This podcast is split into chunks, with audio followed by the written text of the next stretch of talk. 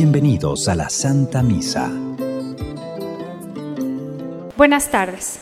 Bienvenidos hermanos, reunidos en torno al altar, recordemos nuestra obligación de cumplir los mandatos del Señor, para obtener la salvación que tanto anhelamos.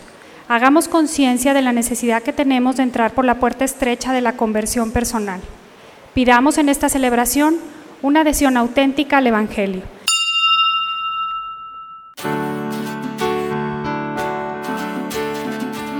Madre de misericordia, Madre del Salvador, auxilio de los cristianos, ruega por nosotros a Dios.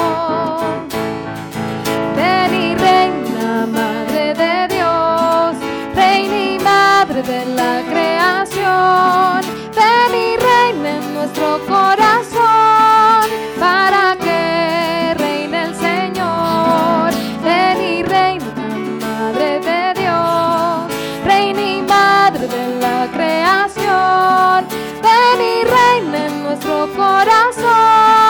para que reine Jesús, el Señor.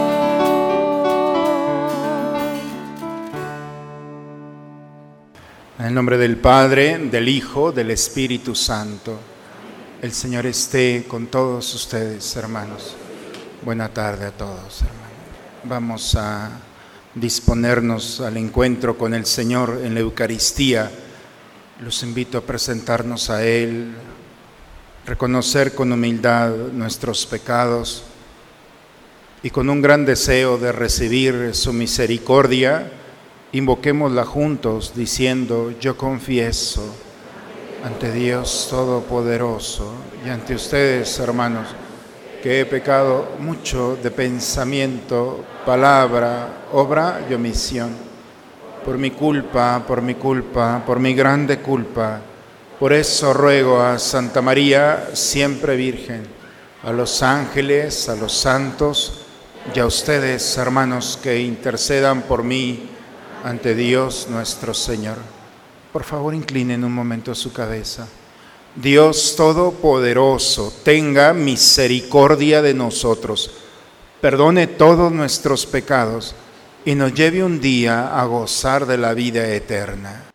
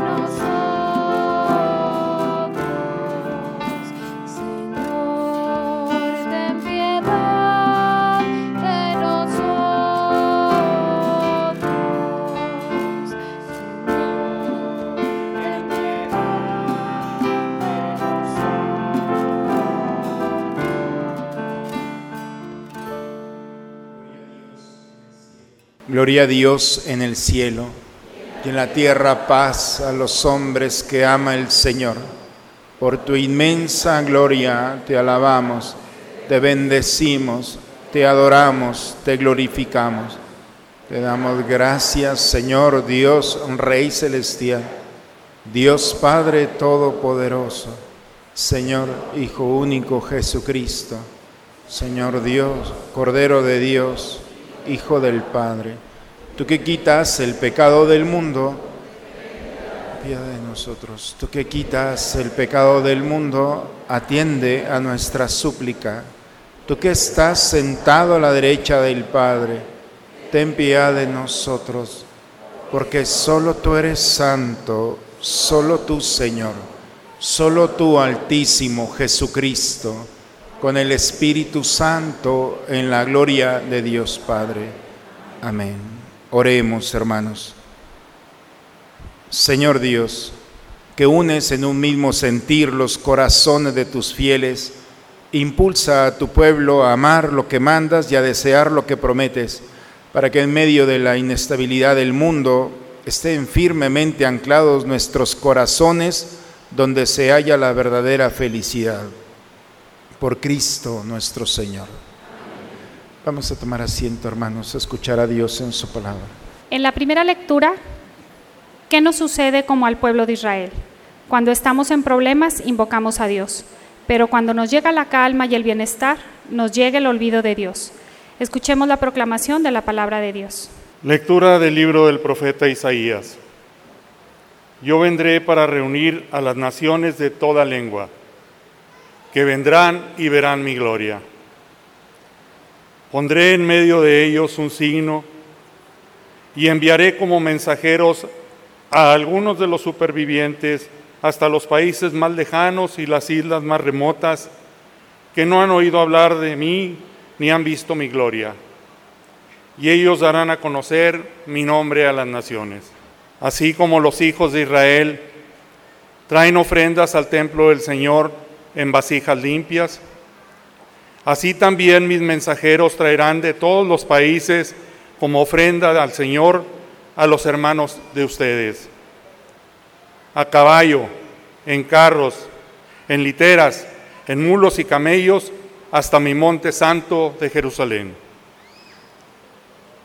De entre ellos escogeré sacerdotes y levitas. Palabra de Dios. Al Salmo 116, por favor, respondemos, vayan por todo el mundo y prediquen el Evangelio. Que alaben al Señor todas las naciones, que lo aclamen todos los pueblos. Vayan. Porque grande es su amor hacia nosotros y su fidelidad dura por siempre. Todos. Dios es nuestro Padre y como tal nos ama, pero también nos reprende. Como hijos aceptemos nuestros errores y aprendamos de ellos. Escuchemos al apóstol. Lectura de la carta a los hebreos. Hermanos, ya se han olvidado ustedes de la exhortación que Dios les dirigió como a hijos diciendo, Hijo mío, no desprecies la corrección del Señor, ni te desanimes cuando te reprenda.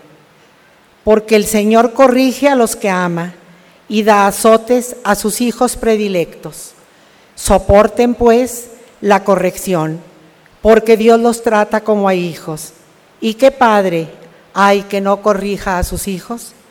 Es cierto que de momento ninguna corrección nos causa alegría, sino más bien tristeza, pero después produce en los que la recibimos frutos de paz y de santidad. Por eso, robustezcan sus manos cansadas y sus rodillas vacilantes, caminen por un camino plano, para que el cojo ya no se tropiece, sino más bien se alivie. Palabra de Dios. ¿Qué se necesita para alcanzar la salvación? Se necesita compartir la misión de Jesús, sus ideales, su estilo de vida y su manera de amar. Busca primero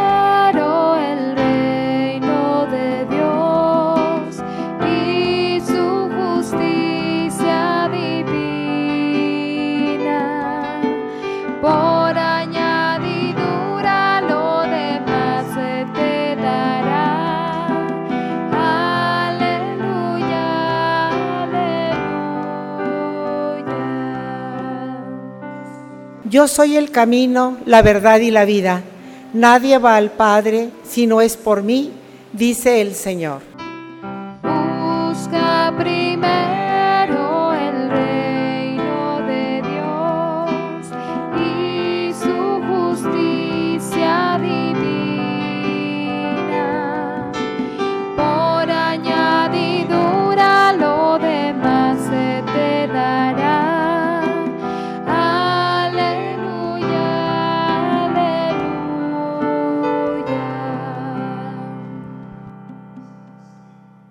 Señor esté con todos ustedes, hermanos.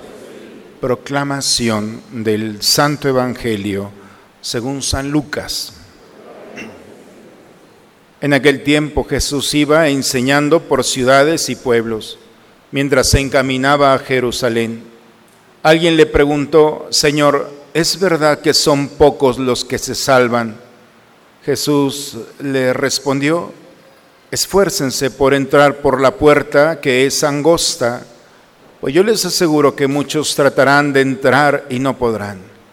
Cuando el dueño de la casa se levante de la mesa y cierre la puerta, ustedes se quedarán afuera y se pondrán a tocar la puerta diciendo, Señor, ábrenos.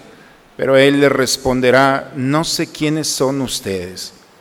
Entonces le dirán con insistencia, hemos comido y bebido contigo, y tú has enseñado en nuestras plazas. Pero él replicará, yo les aseguro que no sé quiénes son ustedes. Apártense de mí todos ustedes los que hacen el mal. Entonces llorarán ustedes y se desesperarán cuando vean a Abraham, a Isaac, a Jacob y a todos los profetas en el reino de Dios, y ustedes se vean echados fuera. Vendrán muchos del oriente y del poniente, del norte y del sur, y participarán en el banquete del reino de Dios. Pues los que ahora son los últimos serán los primeros, y los que ahora son los primeros serán los últimos. Palabra del Señor. Pues hermanos, en este día en el que ya estamos celebrando la fiesta de nuestra Madre, Reina de los Apóstoles, que es la que patrona de nuestra comunidad, creo que todos hemos visto o tenemos en casa, espero, a esta imagen, la imagen de la Virgen, en la que la característica es que tiene las manos hacia adelante, tiene al niño y en su mano tiene un rollo, es decir, un pergamino que significa los evangelios, la buena noticia. Le llamamos la reina de los apóstoles porque es la primera apóstol. El apóstol es aquel que recibe a Jesús en sus entrañas, no solamente queda superficialmente, sino que lo hace parte de sí. Y cuando alguien recibe al Señor y se llena de gozo, se llena de gracia, entonces lo ofrece al mundo. Por eso la Virgen lo está ofreciendo y lo está ofreciendo no como cualquier Dios ni cualquier divinidad, sino lo ofrece como un evangelio, como una buena noticia. El apóstol tiene la característica es que siempre va a hablar de Dios, pero siempre va a ser ese Dios esperanza. Y a pesar de que nosotros podemos ver situaciones en las que están perdidas, que no hay nada que hacer, el apóstol es aquel que con Cristo siempre va a encontrar una puerta abierta. Por eso la responsabilidad de vivir en una comunidad reina de los apóstoles significa también el deseo de ser apóstol y de ser una buena noticia para los demás. Esto es lo que estamos celebrando el día de hoy, que mis palabras, mis gestos, mis actitudes, mi forma de vida sea ese Cristo buena noticia aún para aquel o que no quiere recibirla o que no sabe o que ha perdido la esperanza. Por eso no puede haber en boca del apóstol una condenación. Siempre va a haber un camino que nos conduce a la esperanza de volver nuevamente al Señor. Y con esta introducción entramos a las lecturas del día de hoy, si les parece, que esta solemnidad, esta fiesta para nosotros, nos lleve a entender la escritura. La pregunta obligada, hermanos, es, que tenemos que hacernos para poder entrar a la lectura del día de hoy es, ¿qué, ¿qué, me aleja de los demás? ¿Qué razón tengo yo en la mente o en el corazón para alejar a las personas que por providencia de Dios han llegado a mi vida? Creo que cada uno de nosotros nos movemos en ciertos círculos de amistades y vamos excluyendo personas. ¿Cuál es la razón por la que nosotros no nos interesa interactuar con otro tipo de personas y nos vamos concentrando, tranquilos, eso es normal. Nuestros espacios de seguridad nos exigen también tener amistades y personas que piensen como nosotros. El pueblo de Israel tenía una razón para separarse de los demás y era, lamentablemente, era la experiencia de Dios. Dios se había revelado al pueblo de Israel y ellos habían tomado esa revelación como un signo de exclusión. todo aquel que no es del pueblo de Israel, entonces no se va a salvar. Somos los únicos que nos vamos a salvar.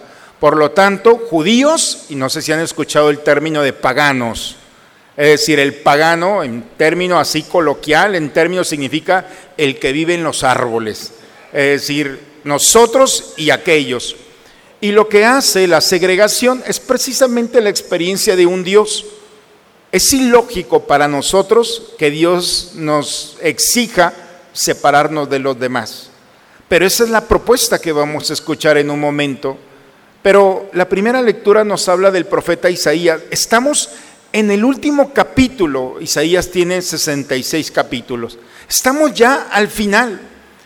Y espero, dice el profeta Isaías, que hayan entendido el mensaje de Dios, porque es la propuesta yo reuniré a todas las naciones de toda lengua, vendrán y se llenarán de mi gloria. Y entonces Dios está revelando y le está diciendo al pueblo de Israel, oigan, cuidado, porque esto no es un club social, esto no es si eres parte o no eres parte. Vivir la experiencia de la gloria de Dios es no limitarla a tu vida, pero tampoco puedes limitarla a la vida y a la historia de los demás. Yo haré y enviaré mensajeros para que escuchen que todo aquel que me conozca puede entrar, venir a mi templo, dice el texto del día de hoy, y ofrecer las mismas ofrendas en vasijas puras. Es un texto que para nosotros, hermanos, no nos puede decir nada, porque nosotros estamos acostumbrados a vivir en una comunidad en la que hay niños, en la que hay mujeres, en la que hay hombres, eh, de todos. Los judíos no. En la reunión de los judíos solamente varones mayores de 14 años, niños, mujeres, niñas, todas fuera.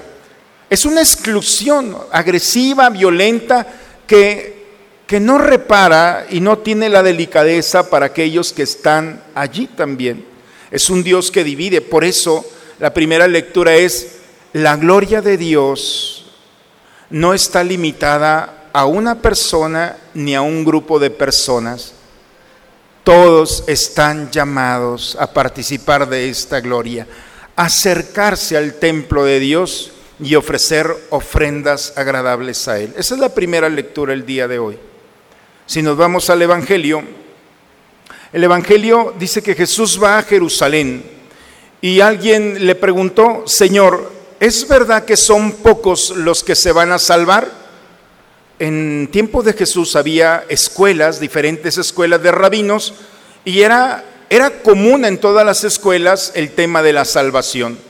Algunos de ellos sabían que el judío, por naturaleza, ya se había salvado, pero había quien no se iba a salvar, algunos no se iban a salvar. Y entonces este muchacho le pregunta a Jesús, ¿es verdad que son pocos los que se van a salvar? Y Jesús hubiera podido responder con un monosílabo, sí, son pocos, no, son muchos. Pero Jesús no habla de un porcentaje, 80, 90, no. Jesús escucha la pregunta, ¿son pocos los que se van a salvar?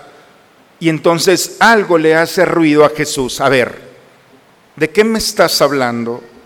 Esfuércense por entrar por la puerta que es angosta, porque yo les aseguro que muchos tratarán de entrar y no podrán. Parece que no le da respuesta a este muchacho, si se fijaron. ¿Son muchos o son pocos los que se van a salvar? Ustedes entren por la puerta. Porque lo importante de la salvación no es una pregunta que se va a resolver en el futuro. Eso es lo que Jesús le está diciendo. A ver, cuidado. Porque tú crees que la salvación se va a dar el día que te mueras y te presentes con Dios. No, la salvación no se va a resolver al final de tus días. La salvación es un tema del presente, no del futuro. Por eso esfuérzate hoy, esfuérzate hoy por entrar por la puerta angosta porque hoy tú decides la salvación o la condenación. Porque eso no se va a resolver como en una lotería al final, a ver qué me toca. ¿Me voy al cielo, al purgatorio o al infierno? Ah, no. La verdadera salvación se escribe el día de hoy. Y es entrar, es muy claro, la salvación está por entrar en todos aquellos que entren por la puerta angosta. El camino de la perdición es muy amplio. Muchos se van por allí. Pero ustedes esfuércense por entrar por aquellos donde muchos no caminan. Y creo, hermanos, que el mensaje es muy claro. ¿Qué estamos haciendo? Si nosotros pensamos como todo mundo, si nosotros actuamos como todo el mundo, entonces vamos a justificar muchas cosas de todo el mundo. Y poco a poco el cristiano va a ser igual como común y corriente. No nos vamos a poder distinguir en un mundo que piensa, habla, actúa, todos igual. Levante la mano los que aceptan el divorcio, levante la mano los que aceptan el aborto, levanten la mano los que aceptan el robo, bueno, poquito, pero lo aceptamos. Y entonces el cristiano está aceptando todas las realidades de este mundo. Y sé que cuando hablamos de este tema, el corazón de algunos empieza, pues ahora el cura, ¿qué le pasa? Está hablando de este tema, este tema no se debe de hablar aquí. No, el texto del día de hoy, el cristiano, no se rige por lo que el todo mundo hace o por lo que todo el mundo acepta.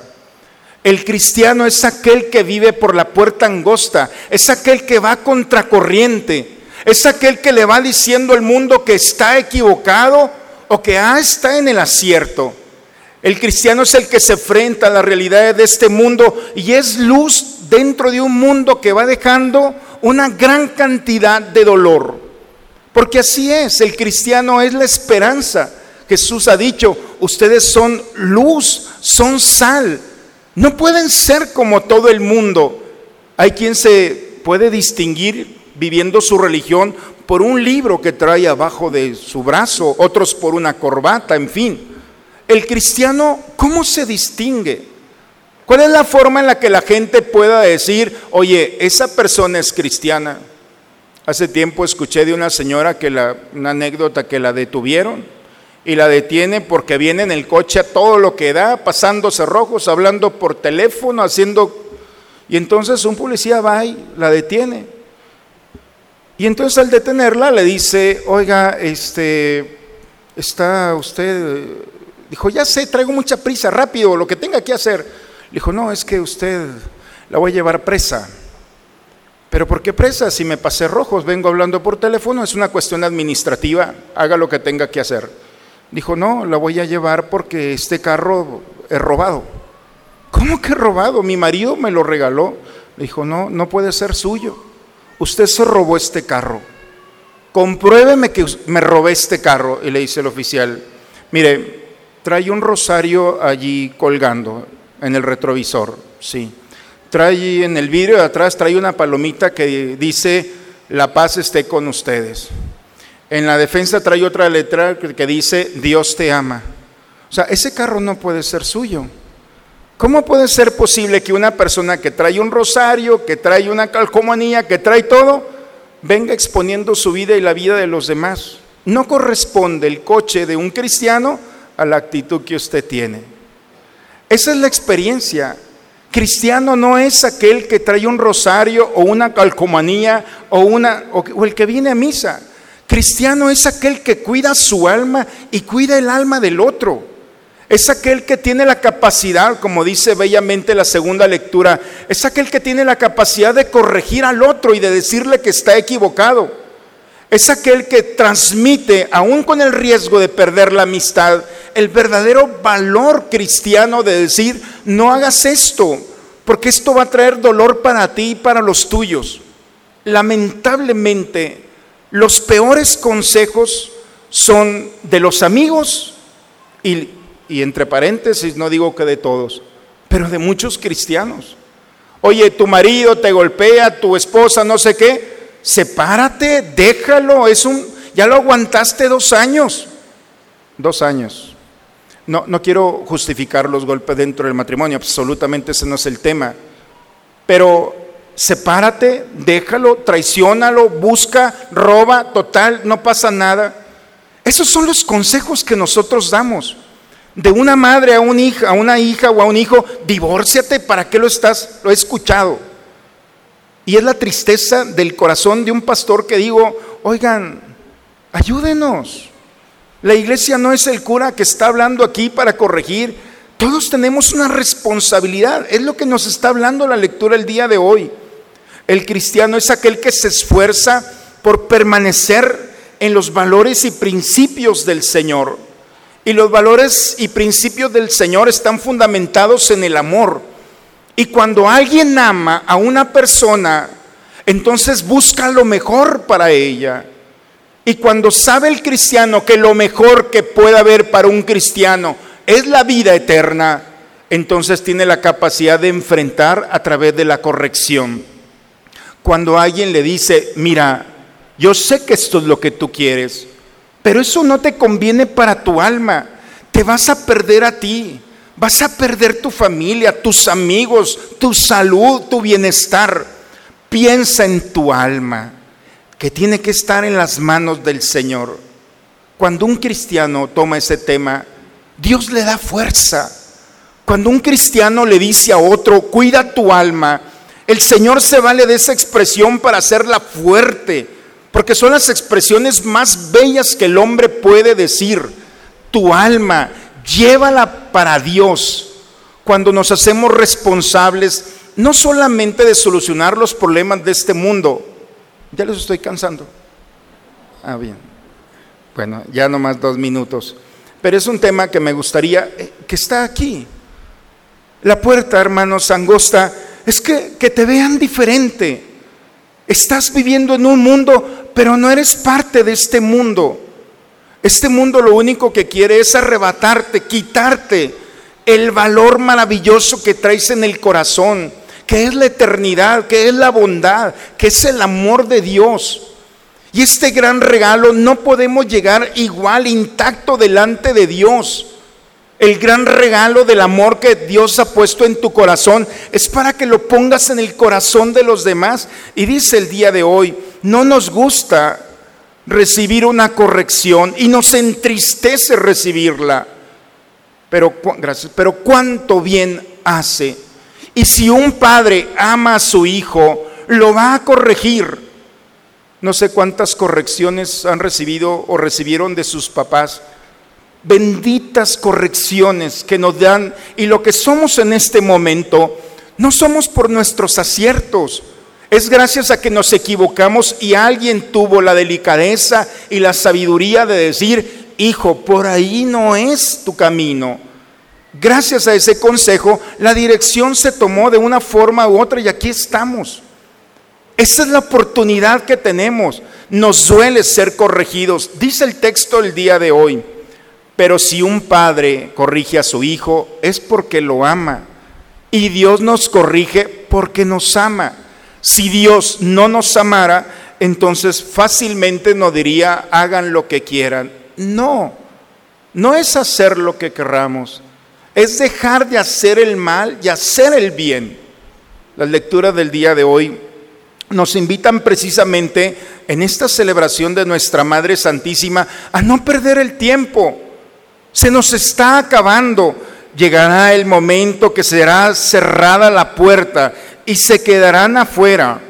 Y entonces dirán, abre la puerta. Y el dueño de la casa nos va a decir, yo no los conozco.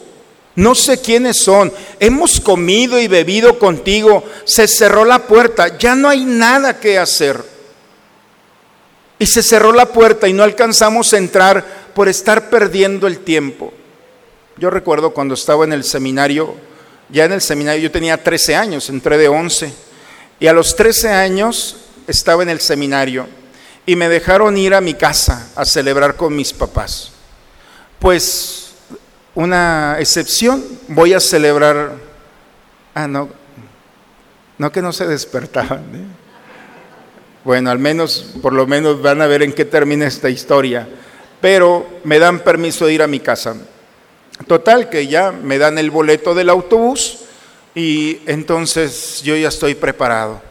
Pero me puse a hacer cosas allí y como la central de autobuses, me vine al centro. Anduve en el centro, dije, compro algunas cosas, se me hizo tarde, llego al autobús y el autobús me dejó.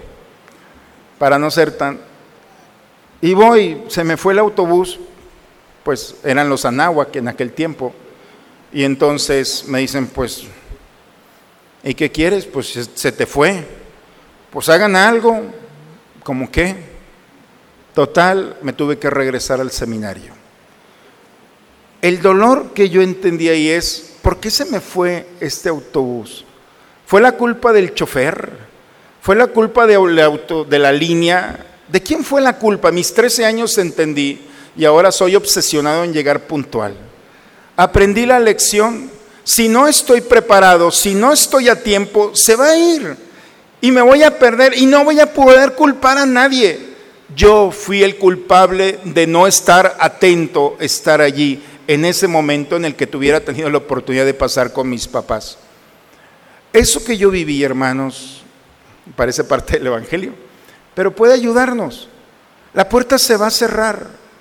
Y si no estamos preparados, si no vivimos la eternidad del día de hoy, si no vivimos agradando al Señor, entonces va a ser muy triste que no vamos a poder culpar a nadie y nos vamos a perder la vida eterna. Y la vida eterna vale la pena buscarla, porque es la recompensa a un alma que en este dolor y sufrimiento de esta vida tendrá el consuelo de la eternidad. Esa es la promesa del Señor.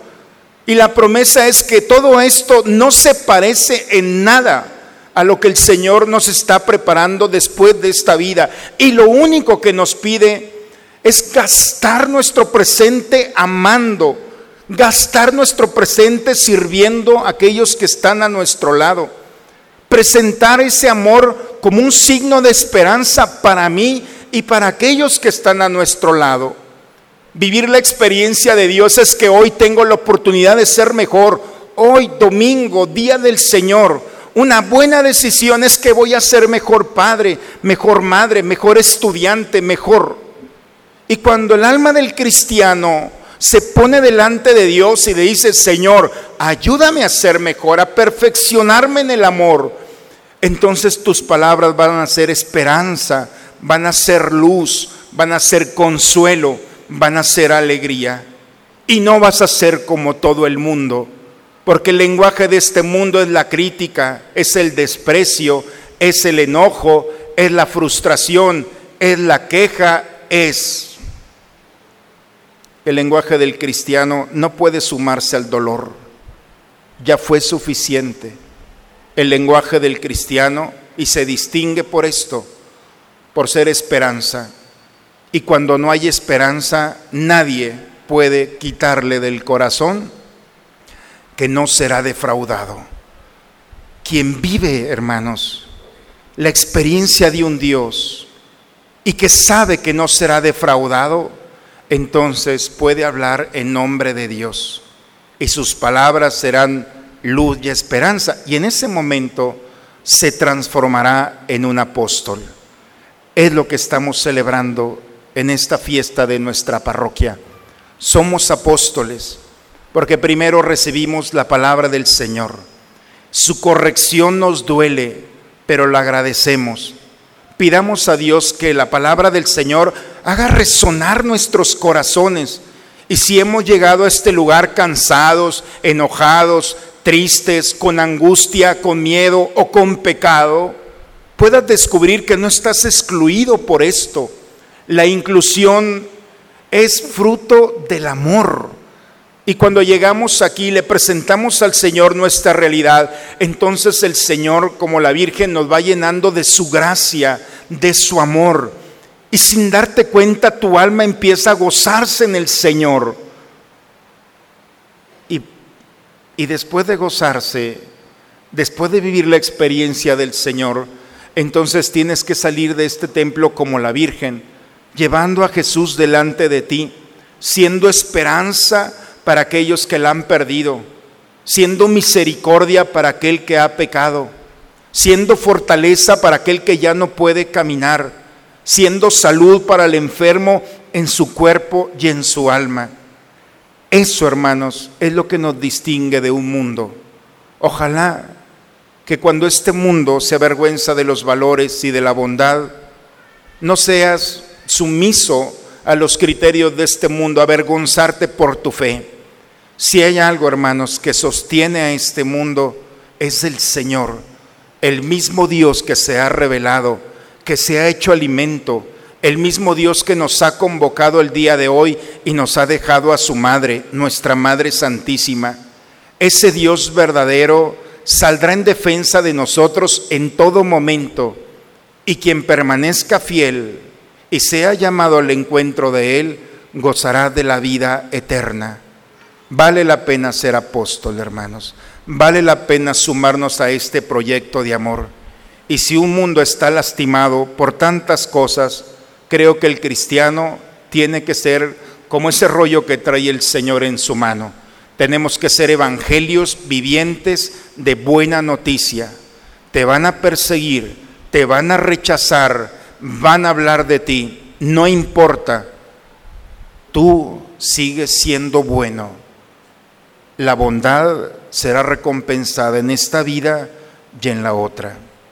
Pido al Señor, han sido cinco años, hermanos, delante de esta comunidad que Dios me ha encomendado. Cinco años que he venido predicándoles, acompañándolos, conociéndolos. He acompañado a muchos al encuentro del Señor y digo muchos porque han sido suficientes. En cinco años, hermanos que estaban en estas, los puedo ver todavía sentados aquí, hoy están sentados a la derecha del Padre con el Señor los he acompañado y puedo decir, se ganaron el cielo. Como pastor puedo decirle a Dios, están preparados para tu encuentro. Esa es mi responsabilidad, convertirlos en apóstoles por la gracia de Dios.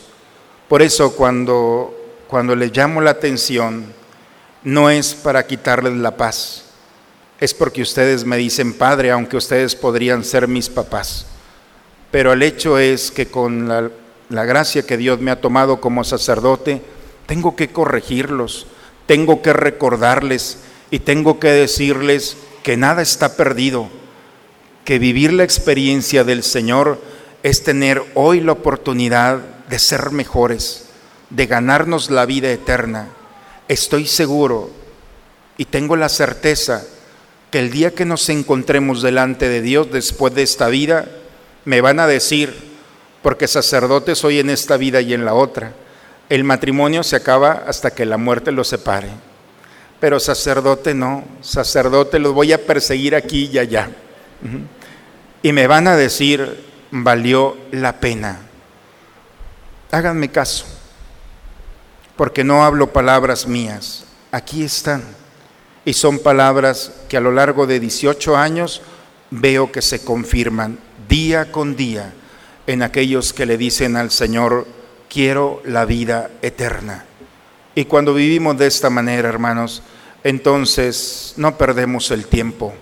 El cristiano es aquel que disfruta, que goza su presente, que es luz para el otro y es consejo y sabiduría para aquel que la ha perdido. Esta es nuestra fiesta, es la fiesta de una comunidad protegida, guiada y bajo la intercesión de nuestra Madre Santísima. Los encomiendo particularmente en esta Eucaristía, a cada uno de ustedes y a sus familias, como una gracia especial, para que Dios los, por su gracia y por su amor, nuevamente los recupere, los llene de su alegría y podamos salir de este templo con la alegría de empezar una semana en su nombre llevando al Señor en nuestros corazones.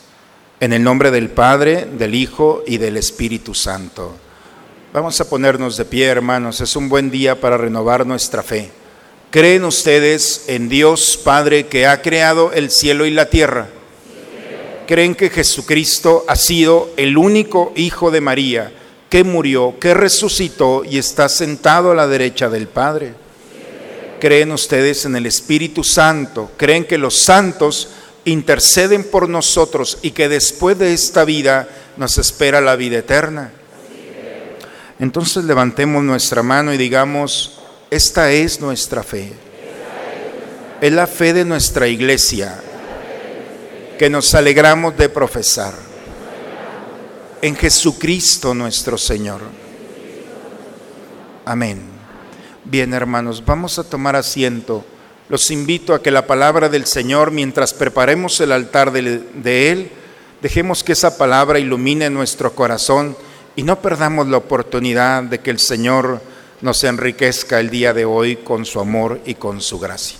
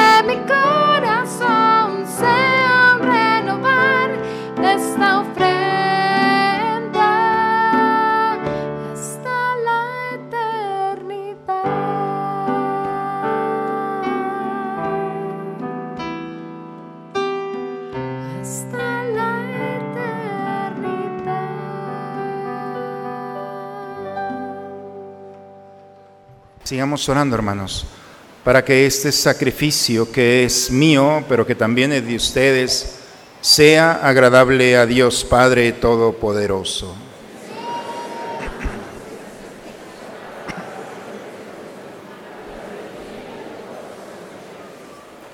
Señor, que con un mismo y único sacrificio adquiriste para ti un pueblo de adopción, concede propicio a tu iglesia los dones de la unidad y de la paz por Cristo nuestro Señor. El Señor esté con ustedes, hermanos. Levantemos el corazón. Demos gracias al Señor nuestro Dios. Es justo, es necesario, es nuestro deber y salvación. Padre Santo, Dios Todopoderoso, alabar y bendecir y proclamar tu gloria en Santa María, Reina de los Apóstoles, siempre Virgen, porque ella concibió a tu Hijo único por obra del Espíritu Santo, y sin perder la gloria de su virginidad, hizo resplandecer sobre el mundo la luz eterna, Jesucristo, Señor nuestro. Por él los ángeles y los arcángeles y todos los coros celestiales celebran tu gloria unidos en común alegría. Permítenos asociarnos a sus voces cantando humildemente tu alabanza.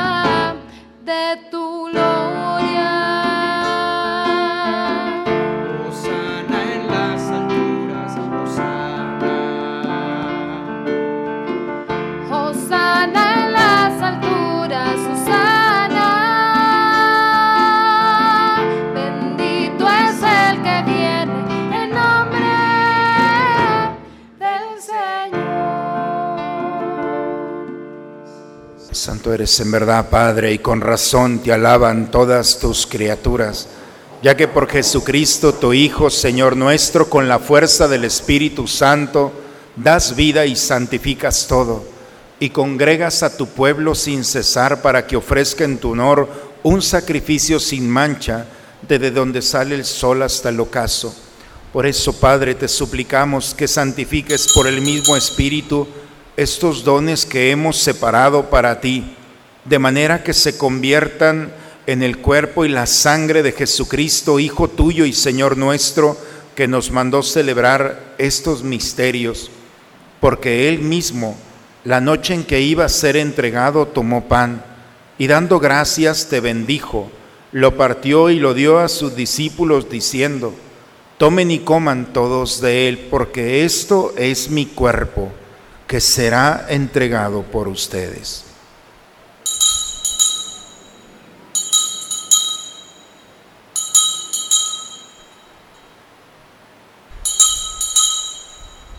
Del mismo modo, acabada la cena, tomó el cáliz, dándote gracias, te bendijo, lo pasó a sus discípulos, diciendo, tomen y beban todos de él, porque este es el cáliz de mi sangre, sangre de la alianza nueva y eterna, que será derramada por ustedes y por muchos para el perdón de los pecados.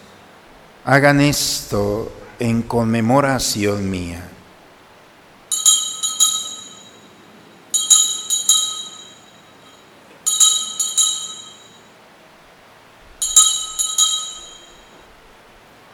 Este es el sacramento de nuestra fe.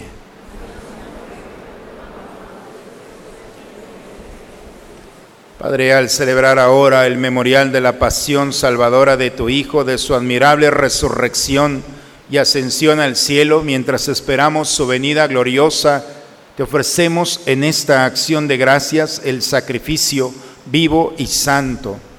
Dirige tu mirada sobre la ofrenda de tu iglesia y reconoce en ella la víctima por cuya inmolación quisiste devolvernos tu amistad, para que fortalecidos con el cuerpo y la sangre de tu Hijo, llenos de su Espíritu Santo, formemos en Cristo un solo cuerpo y un solo espíritu.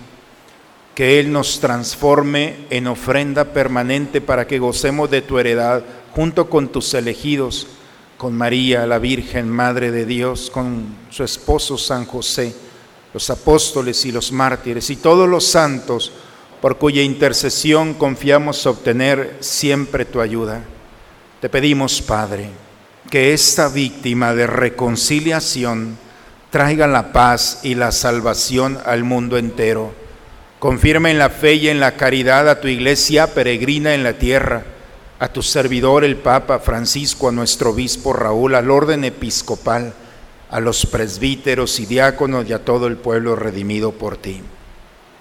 Padre, atiende los deseos y las súplicas de esta familia que has congregado en tu presencia. Especialmente te pedimos por todas nuestras familias y por cada uno de nosotros especialmente por aquellas familias que están pasando por momentos particularmente difíciles. Escucha nuestra oración y atiende las súplicas de estos hijos tuyos. Señor, en este día pongo en tus manos a todos aquellos que, y aquellas que han venido a tu altar.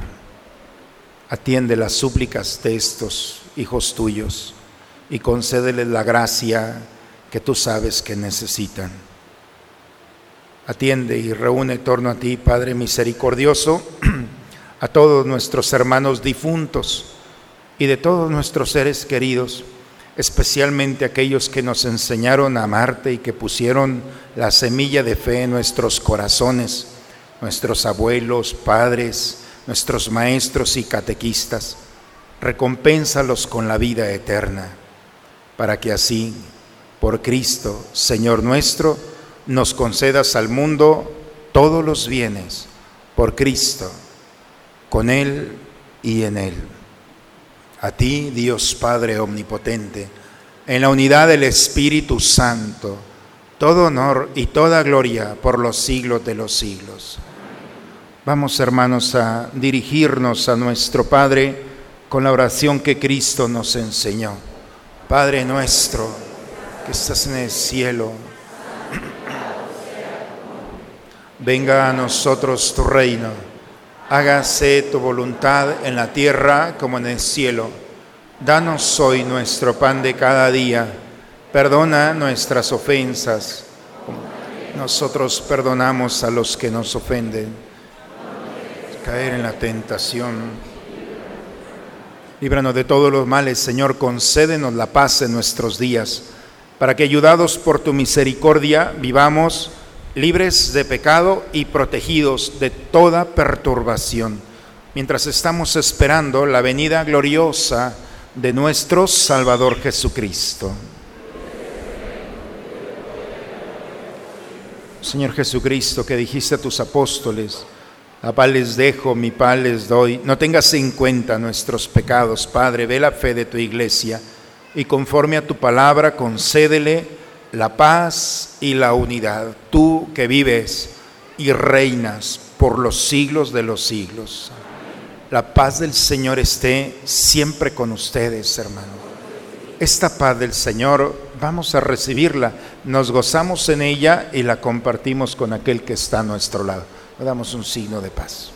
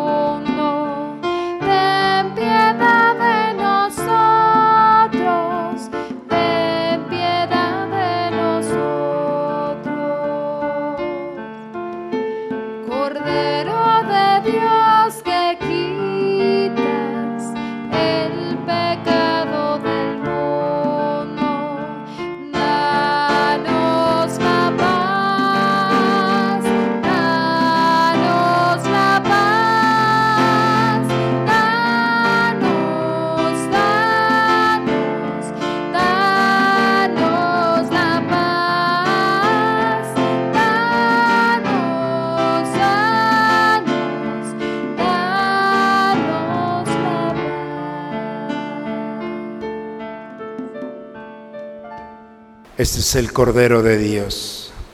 Es Cristo Jesús. Está aquí. Ha venido a quitar el pecado del mundo. Dichosos nosotros, invitados a la cena del Señor.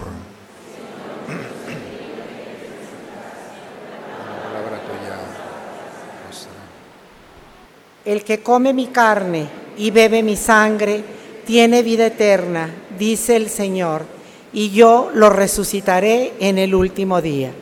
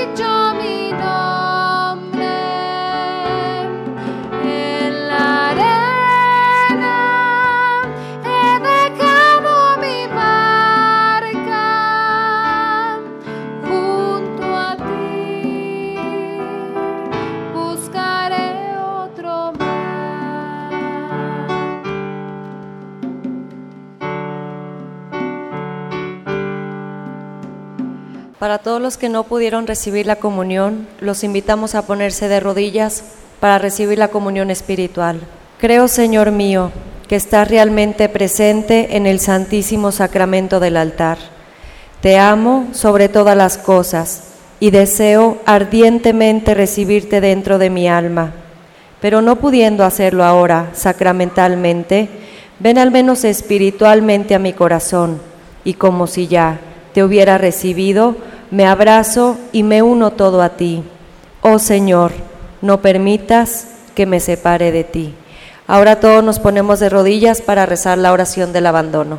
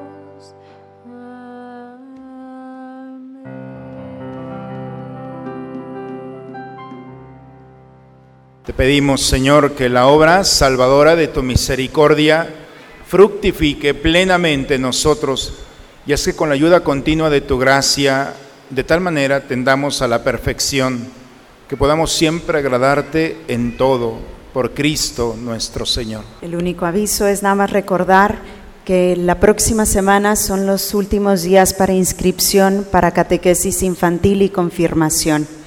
Son los sábados de 10 a 1 y de 4 y media a 7 aquí en la cafetería. Gracias. El Señor esté con ustedes, hermanos.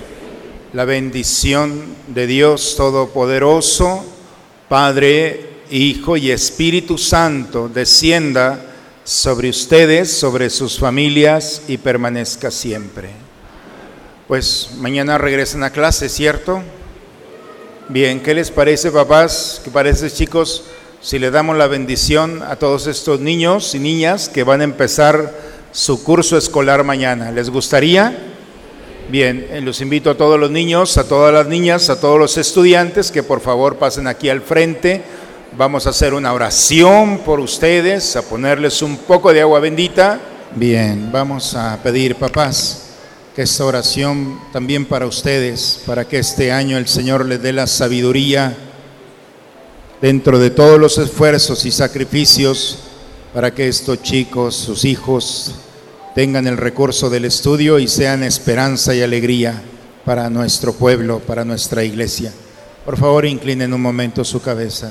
Señor, tú que nos amas tanto, tú que has dicho que los niños sean puestos en el centro y al ser recibidos te reciben a ti, escucha nuestra oración en favor de estos niños, de estas niñas, de estos jóvenes que mañana inician su curso escolar y pedimos tu gracia y tu sabiduría.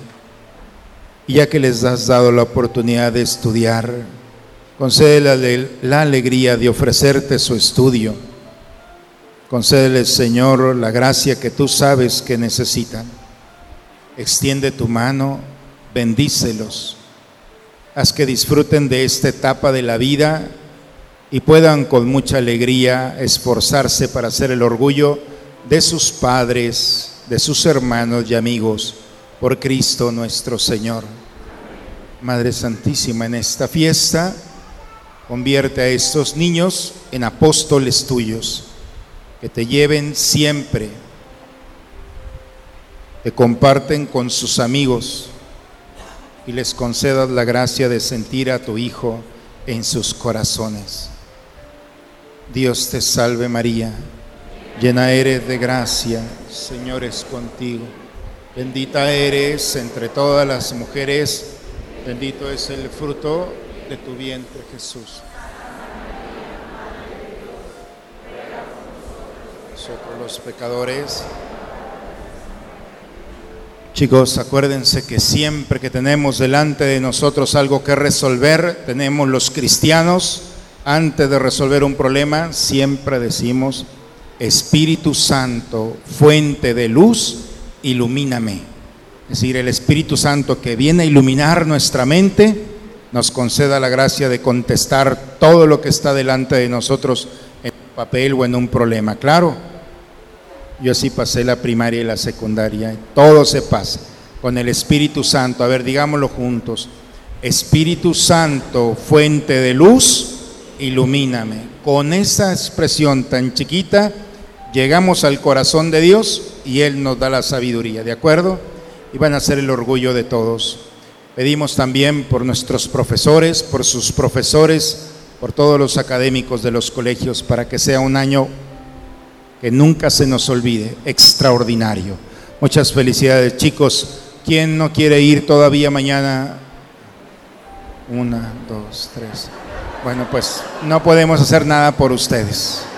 Bien, pero los que sí quieren ir, mañana nos levantamos con toda la actitud. Papás, felicidades también a ustedes en este año escolar. Muy bien, chicos, pueden pasar a su lugar. Al finalizar, eh, como queremos prepararles, bueno, les damos un aplauso a todos estos chicos.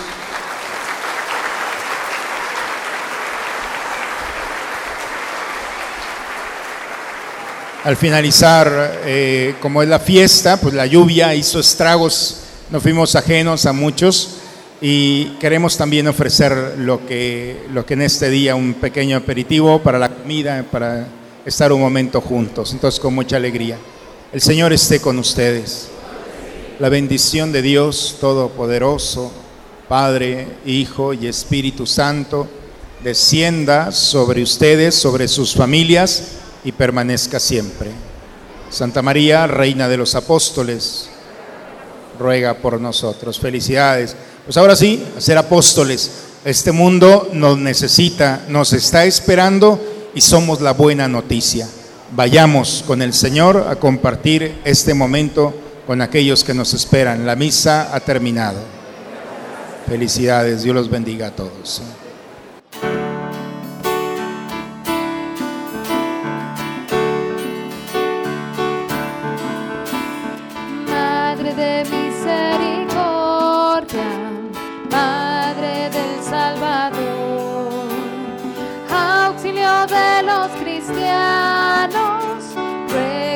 Nosotros a Dios.